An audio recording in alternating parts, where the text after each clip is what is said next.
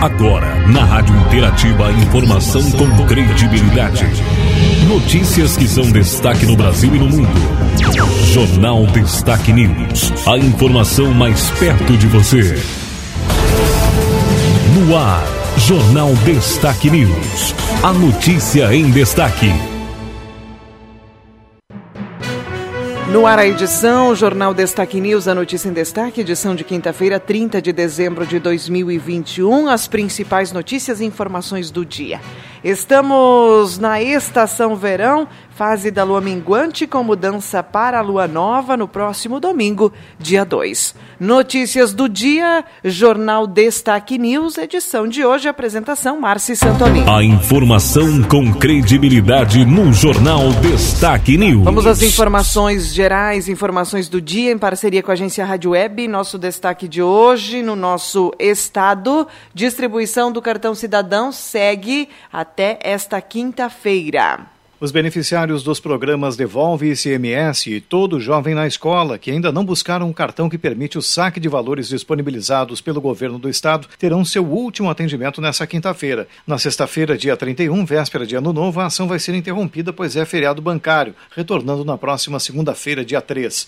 Até o momento, mais de 265 mil famílias já retiraram o cartão cidadão do governo do estado e puderam utilizá-lo neste final de ano. Entretanto, outras 165 mil ainda não o buscaram, deixando de fazer o uso dos programas sociais aos quais têm direito. No interior do estado, o atendimento é realizado nas agências do Banrisul, respeitando o horário bancário de cada município. Para retirar o cartão, o usuário precisa portar documento de identificação oficial com foto e o número do CPF, além de usar máscara.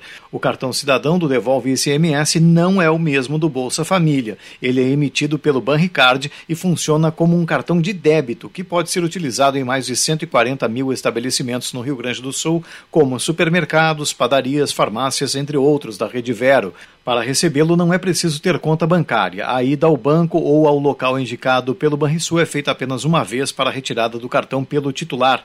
Para conferir onde está sendo feita a distribuição em cada cidade, é necessário acessar o site devolveicms.rs.gov.br. Agência Rádio Web de Porto Alegre, Marcelo Vaz. Na área da Justiça, nossa informação de hoje, TCU investiga a atuação de Sérgio Moro na iniciativa privada. O Tribunal de Contas da União, o TCU, está investigando a atuação do ex-ministro da Justiça e ex-juiz federal Sérgio Moro na iniciativa privada. Após deixar o posto no governo federal do presidente Jair Bolsonaro do PL em abril de 2020, Moro passou a trabalhar para a consultoria Álvares e Marçal dos Estados Unidos a partir de de outubro de 2020. O período de atuação nesta empresa foi de aproximadamente um ano. Agora, o TCU teria questionado a empresa estadunidense sobre os detalhes do contrato de trabalho feito com Moro, visando investigar possível conflito de interesses, já que a Álvares e Marçal atende, por exemplo, o grupo Odebrecht, investigado e condenado no âmbito da Operação Lava Jato, que teve Moro como um juiz atuante. Em entrevista concedida à agência Rádio Web, o cientista político Cláudio Couto destacou que a dúvida e a necessidade de investigação se impõem por conta da atuação de Moro na Lava Jato, onde condenações contra o ex-presidente da República, Luiz Inácio Lula da Silva do PT, foram anuladas por consequência da parcialidade do então juiz federal nos respectivos julgamentos. Pode-se também suspeitar se o Moro não foi parcial, se ele não teve um direcionamento particular com relação a casos envolvendo outros atores e, por exemplo, envolvendo as grandes empresas brasileiras com alvo da operação. A mais notória história delas a Odebrecht, que é cliente do Álvares e Marçal, aquele escritório de advocacia nos Estados Unidos que trabalha junto a grandes empresas e no qual o Moro foi trabalhar. Nesse caso, é de se esperar bem, não há um conflito de interesse do Moro trabalhar para um escritório que presta serviço para uma empresa que ele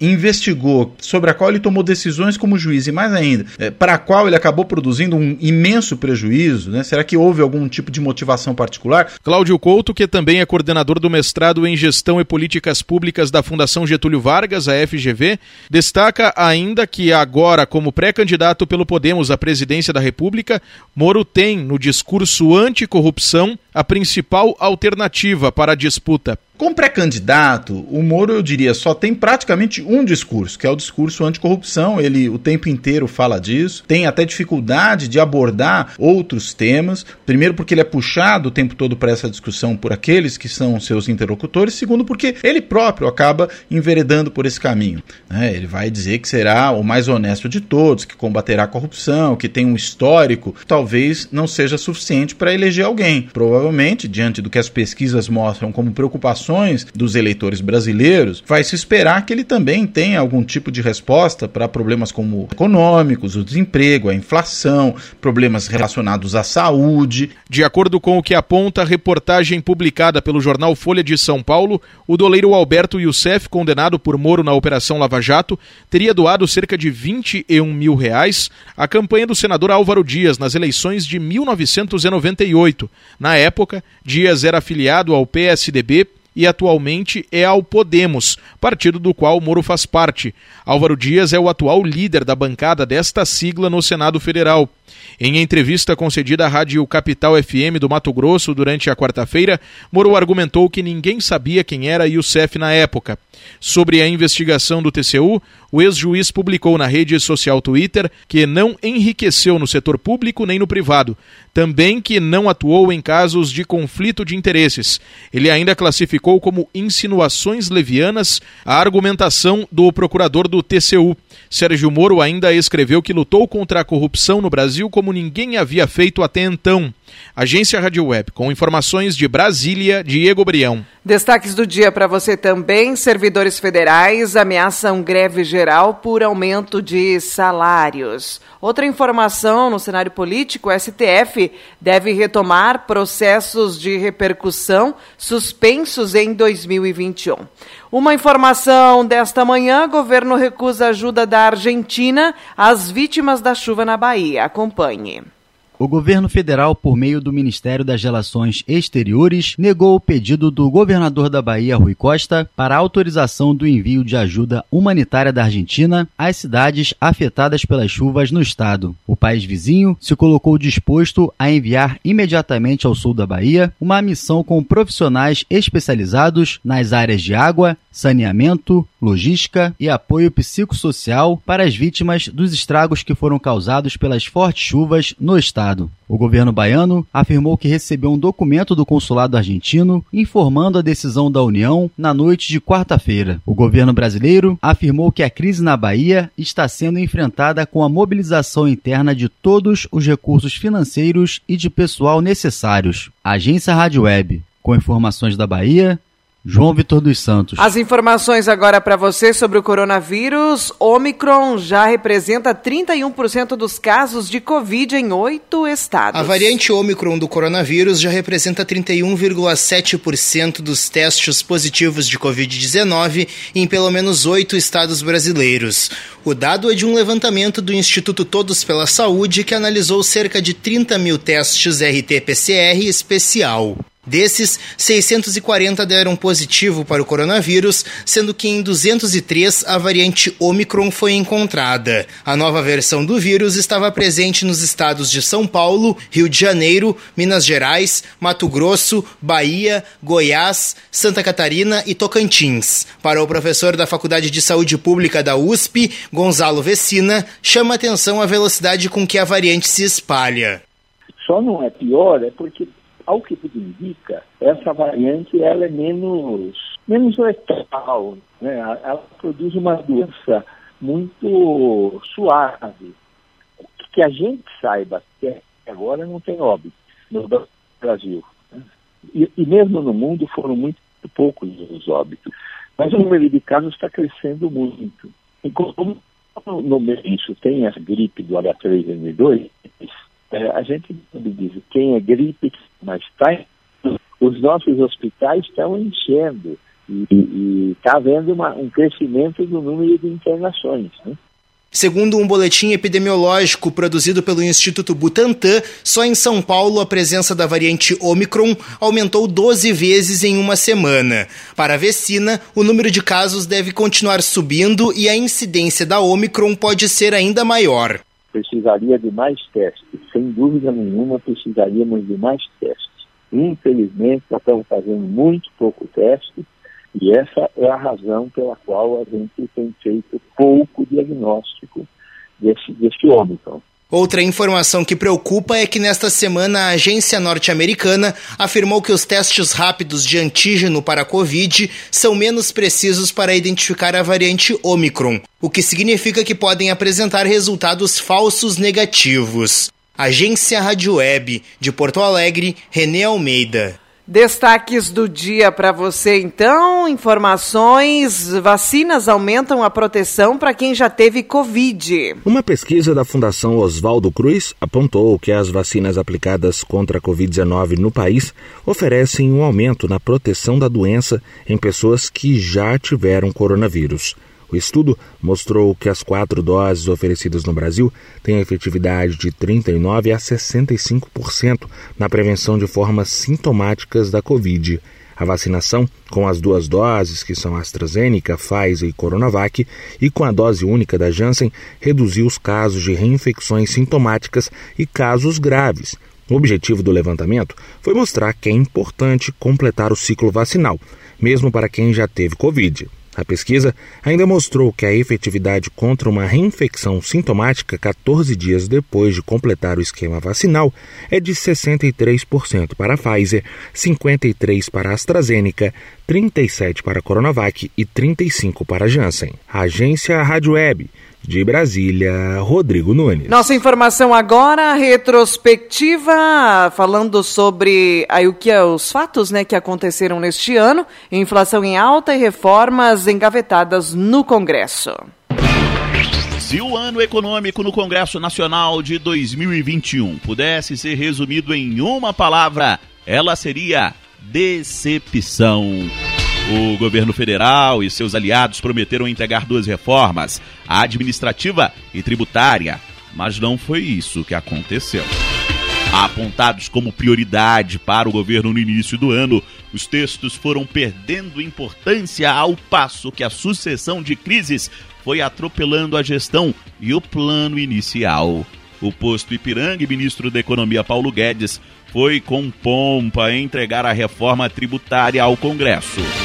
Então, o que nós estamos fazendo é, pela primeira vez, aumentando os impostos sobre os rendimentos do capital. E com isso, os impostos serão reduzidos para 30 milhões de brasileiros assalariados. Entregue ainda em 2020 a reforma administrativa, responsável por alterar as relações de trabalho entre servidores, União, estados e municípios, foi prometida para o primeiro semestre de 2021. Guedes fez diversas incursões e pressões para o andamento da proposta. Se nada for feito, o que vai existir é uma ameaça aos atuais salários. Isso é a mesma coisa da Previdência. Não é uma questão de ideologia, é uma questão de sobrevivência financeira. A proposta prevê mudanças na regra de estabilidade dos funcionários públicos, extingue gratificações. O texto tem apoio do presidente da Câmara, Arthur Lira, mas tem antipatia de vários deputados e a obstrução total da oposição. No meio desse caminho, Guedes também entrou em uma polêmica, uma offshore no exterior. O próprio ministro, que comanda a economia brasileira, preferiu investir fora do país do que aqui, como destacou Kim Kataguiri. Política de destruição do valor da moeda, o ministro Paulo Guedes está se beneficiando e está lucrando diretamente com isso. Nos mil dias em que Paulo Guedes esteve no ministério, só com esse fundo foram 14 mil reais por dia que ele ganhou com a desvalorização do real. O ministro foi ao Congresso e afirmou que agiu dentro da lei. Carne de segunda, agora R$ reais o quilo. Não é caro, é bolso caro. Isso mesmo, R$ reais o gás de cozinha. É bolso caro demais. Tá ok? A inflação em ritmo acelerado é sentida por todos os brasileiros que vão ao mercado, ao açougue, às farmácias ou postos de gasolina.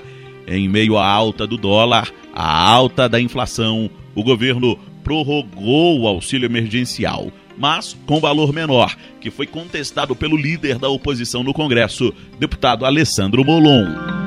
Como é que você coloca um auxílio de 150 reais para uma pessoa sozinha e um botijão de gás chega aos preços que chega hoje. Né? É absolutamente ridículo né? com esse valor. Sobre a gasolina, o presidente Jair Bolsonaro resolveu travar outra briga e culpar o ICMS dos governos estaduais pelos reajustes. Quem é o vilão da história? O imposto federal, que é um valor nominal, agora o ICMS varia, cresceu em cima de uma ganância. Entendo que os estados têm problema financeiro, entendo.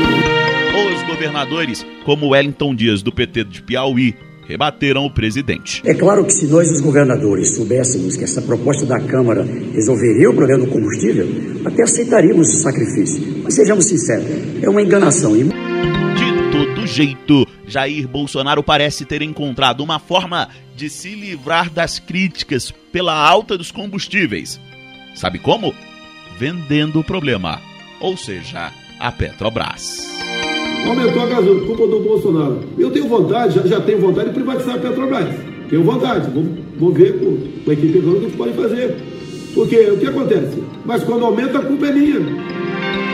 Agência Rádio Web, produção e reportagem, Yuri Hudson.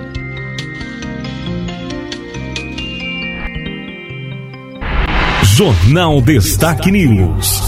A notícia em destaque. Vamos a mais informações de hoje, mais notícias para você, nossos destaques do dia, compartilhando mais manchetes, resumo de notícias.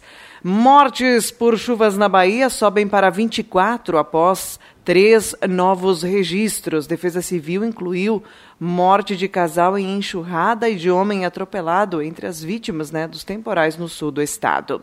Organização Mundial da Saúde alerta Brasil para a nova onda de Covid-19. Diretor de operações ressaltou a importância da vacinação para estabilizar a situação. Sertanejo Maurílio, da dupla com Luísa, morre aos 28 anos. Cantor estava internado desde o dia 15 de dezembro em Goiânia após sofrer um mal súbito durante a gravação de um DVD. Pagamento do IPVA com desconto máximo pode ser feito até hoje, né, no nosso estado. Devem pagar o IPVA todos os proprietários de veículos fabricados a partir de 2003. Rio Grande do Sul embarca mais de 11 mil terneiros para o Egito. Esse é o primeiro e único embarque de animais vivos né, no Rio Grande do Sul em 2021. A Secretaria da Agricultura, Pecuária e Desenvolvimento Rural acompanhou todo o procedimento, realizando aí a fiscalização sanitária e observância do bem-estar dos animais, desde o período de quarentena até a chegada ao porto de Rio Grande. Nosso estado confirma a quarta dose da vacina contra a Covid-19 para imunossuprimidos. Quarta dose será feita quatro meses após a aplicação da terceira dose da vacina. Criminosos se passaram por policiais e enganaram vigilantes de carro forte. Conforme a Brigada Militar, a quadrilha orientou seguranças a retornar para a base e anunciou o assalto né, que aconteceu em Guaíba. Seca faz 76 municípios decretarem emergência no Rio Grande do Sul. Até esta quarta-feira, 76 municípios gaúchos já decretaram situação de emergência por conta dos prejuízos ocasionados pela falta de chuva, de acordo com o último boletim da Defesa Civil do Estado. Segundo a Emater, a seca já causou prejuízos irreversíveis na cultura do milho, principalmente na metade norte do Rio Grande do Sul, onde as perdas já são superiores a 70% em municípios como Nametoque, Carazinho, Casca e Marau. No caso da soja, o plantio foi atrasado em várias áreas devido à falta de umidade do solo e a cultura demonstra sinais de perda de potencial produtivo nas regiões com maior déficit eh, hídrico. A meteorologista Josana Serra Consultora do Instituto Rio Grandense do Arroz destacou em texto divulgado nesta quarta que a safra 2021-2022 está sendo marcada aí pela presença da, do fenômeno Laninha, né? Pelo segundo ano consecutivo. Geralmente a Laninha traz períodos de estiagem para o Rio Grande do Sul, principalmente no período da primavera. E é exatamente o que está ocorrendo, então, nesta safra. Informações da nossa região, conforme a Rádio Poatã, incêndios são registrados. A quarta-feira teve registro de incêndios pela região. Uh, houve uma destruição pelo fogo de uma colheitadeira no interior de Sananduva. A máquina fazia colheita do milho em lavoura na comunidade de eh, Guabiroba, Guabiroba Alta, e foi totalmente destruída. Bombeiros voluntários de Sananduva atenderam a ocorrência. Em Barracão, cerca de 6 hectares de soja foram atingidos pelo fogo na tarde de ontem. O fato ocorreu próximo à área industrial do município. Em Ibiaçá, um incêndio atingiu a vegetação no final da manhã de ontem, depois que funcionários de uma empresa de produtos agrícolas queimaram galhos secos no fundo do terreno. A baixa umidade do ar, a estiagem e o tempo seco, né, são propícios para a incidência de incêndios. Por isso, muito cuidado e evite, né, atear fogo aí em vegetações, no lixo. Todo cuidado é pouco nessa época do ano devido aí à estiagem e também, é claro, à baixa umidade relativa do ar. Destaques esportivos. Vamos falar do esporte. Grêmio encaminha empréstimo de Jean-Pierre ao Atlético. Após desistência do time espanhol, tricolor acerta novo destino para o meia no futebol brasileiro. Cobiçado por esporte Vasco, Diego Souza pode ser recontratado pelo Grêmio. Tricolor não renovou com o centroavante após o fim da temporada, mas debate possibilidade de retomar conversas. Grêmio tem interesse e tenta empréstimo de zagueiro Kaká, ex-cruzeiro.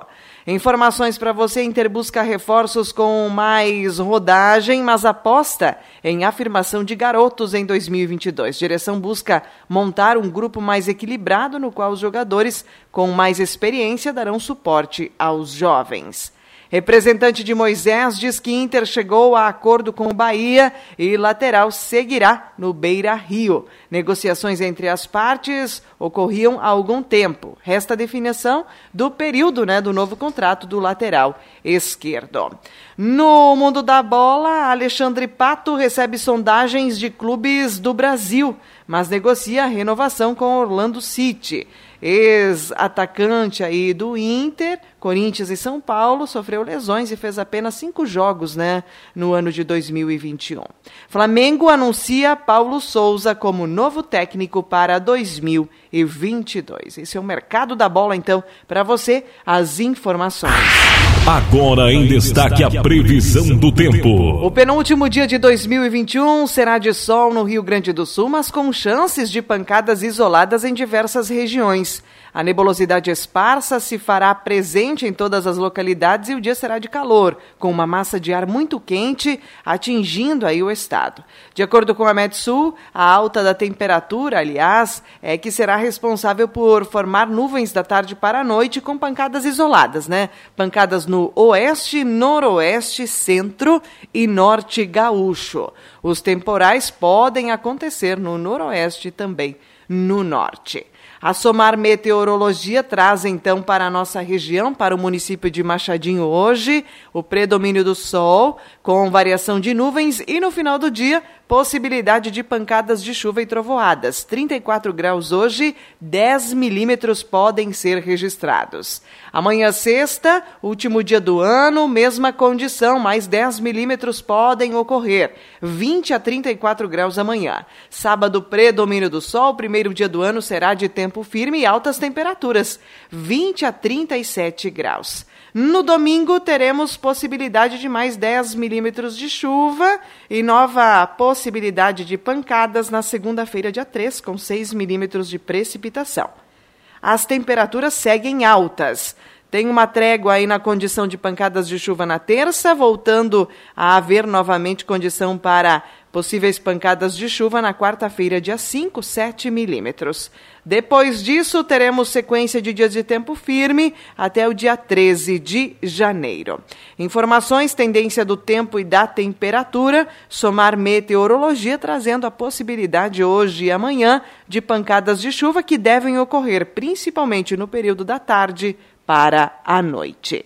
Informações para você, notícias também no www.destaquenews.com. Finalizo aqui a edição do nosso jornal.